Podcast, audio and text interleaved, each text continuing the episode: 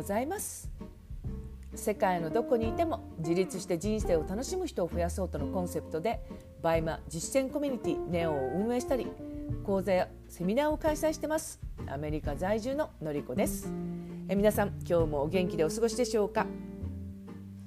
最近めちゃめちゃ嬉しいことがあって、えー、私が、えー、バイマの実践コミュニティネオをえ私の師匠の和田さんと一緒に運営してるんですけれど、まあ、そのメンバーからま続々と成果報告があったんですね。でこの、えネオっていうのは昨年の11月からスタートしたばかりでまだ3ヶ月しか経ってないんですよ。もうそれなのにもう成果報告いただけるなんてもう嬉しすぎじゃないですか。うん、で、えー、まああのお一人の方は本当に月賞、まあ、1,000万をこれからまあ目指すっていう方がいらっしゃったりとかあとは初めて、えー、まだそんなに経っていないんですけれど、まあ、月賞100万円達成しましたとかっていう報告いただいてるんですね。で、えっと、もちろんそのビジネスなのでその数数値、まあ、いわゆるその目標数値とかあとまあ月賞、まあ、このぐらい達成したいとか、まあ、そういうのってすごく大事だと思うんですよ。もちろん数値は大事なんですけれどやっぱり私は、まあ、そこまで、まあ、目標を達成できたまでの過程、まあ、そこが本当に大事だと思っています。でその過程というのを、まあ、達成した時に振り返っていただいてで自分はまあこんなことができたでこんなとこがちょっと今一つだったっていうのを振り返って、まあ、それをまた次につなげていただくでそういうことそうすることによってやっぱりモチベーションになっていくのでまたさらにこ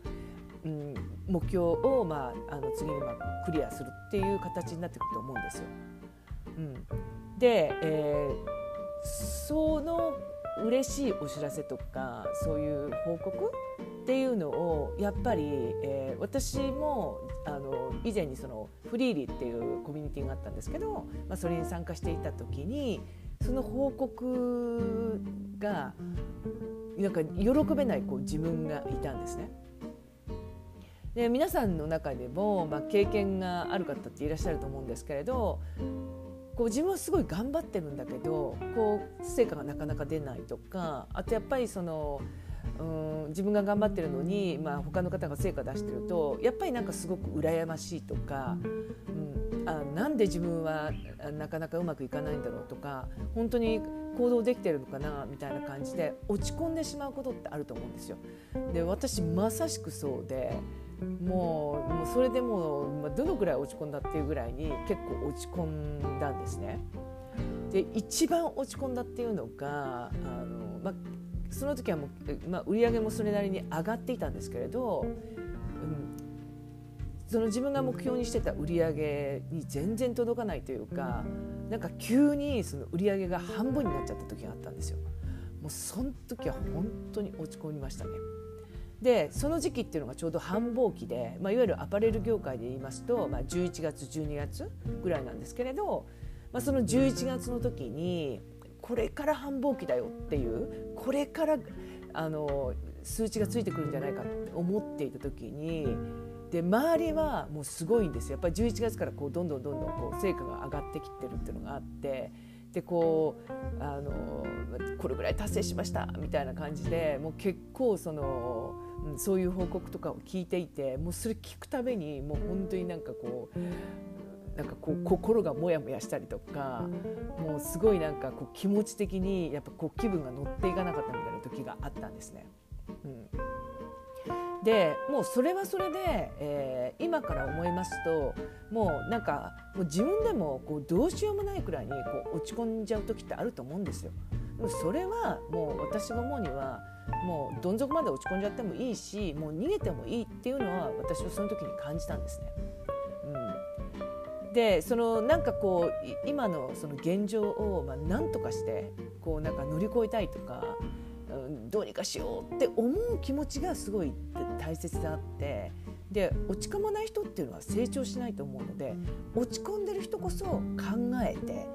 どうやってやったら乗り越えられるかっていうのを考えると思うんですよ。うん、で私がその時にまあしたことっていうのはその学んだんですよね。めちゃめちゃ学んだんですよ。でこれ別にどこかに行って学ぶとかそういうことではなくてその自分がその今までこうやってきたことを振り返ったりとかいわゆる基本に戻るってことをしたんですね。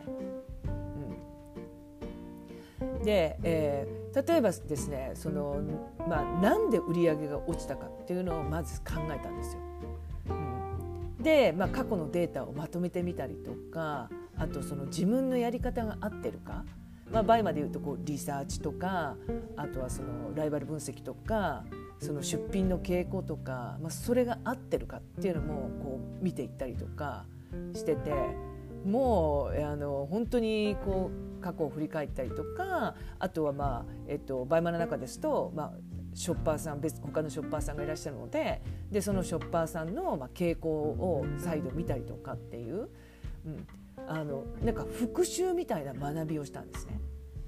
でそれともう一つはあの、まあ、有名なランチェスター戦略っていう、まあ、弱者の、まあ、人がまあどう勝つかっていうような、まあ、そういう本を読んでみたりとかっていうことをしたり